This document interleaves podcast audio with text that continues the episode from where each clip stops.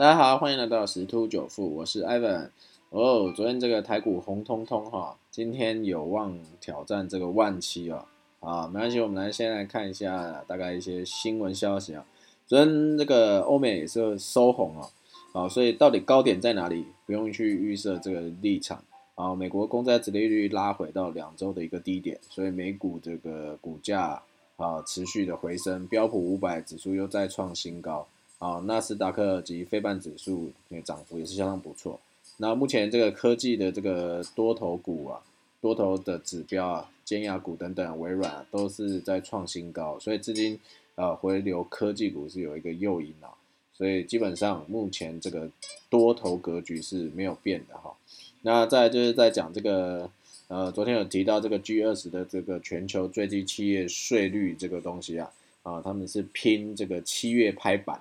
好，那这个昨天也在讲，对美国是有好处的嘛？啊，那他最近不是一直在印钞票嘛？从最早期一点九兆美美元啊，然后又到前一阵子的三点三兆，然后又有这些基建，甚至未来还要有一些刺激方案。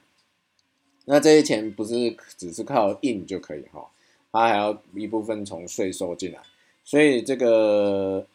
叶伦啊，啊，七日公布调高美国企业税率计划的一些细节。啊，希望能够透过这个抑制这个避税行为，在未来十五年增加二点五兆的呃额外的一个税收啊，来来支应这个总统提出的这个二点三亿美元的基础建设计划，像相当于去打平哈。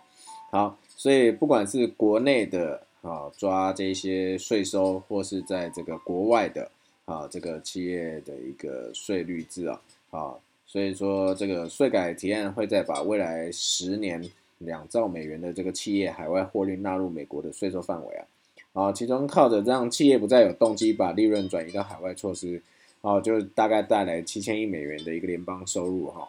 然后所以说这样子的一个方式就可以去支持这个美股不断的去走升哈，因为这资金行情是持续的。那此外还是有一个这个标题啊，我觉得也是要注意一下哈。这个《工商时报》的一个标题是“借钱炒股，美国融资余额创新高”哈，到月底只攀升到八千一百三十六点八亿美元啊，较去年同一期啊，激增了百分之四十九点二，等于增加了快百分之五十啊。好，这个这个等于是散户的这个融资余额哦，好。那这个部分是，它是从这个美国企业监管局的数据去显示出来。那值得注意的是，说这个数据并不代表标准普尔五百在过去十二个月啊，就窜升这百分之五十三，是因为股民借钱炒股带动。美国股市气势如虹有很多原因的，像是这个新冠肺炎的这个谷底反弹啊，联准会的货币宽松政策啊，啊。此外，这个数据也无法推估有多少股民借钱炒股啊。数据包含投资人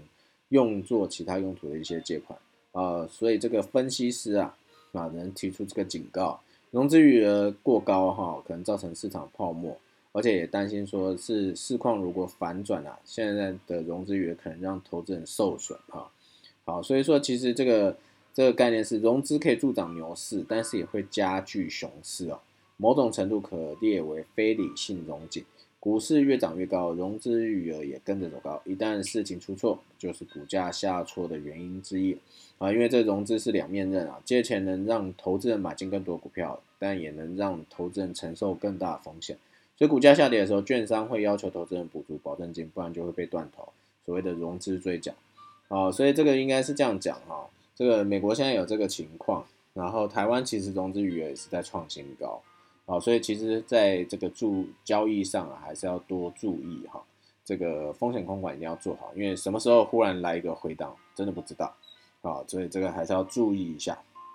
因为最近有一些新新闻消息啊，都是有这种比较偏空的理论。但是啊，当然有人这样讲啦啊，在台湾的说法是这样：如果外资喊空，那其实就是买的时候；外资喊多，其实就是卖的时候。好，所以各位啊，自行评断哈。好。那再就是这个，最后来看一下啊，这个台股昨天啊活跳跳到一万六千八百多哦，今天扣关万七应该是很有机会哈，因为这个三大法人目前来讲都是呈现买超多头一样是一个排列向上一个趋势啊，所以现在台股是内资尬外资啊，所以今天要去挑战万七啊，几率是蛮高的哈，啊，昨天最高是到一六九二六，哦，创下一个新高，好，那但是还是要注意的。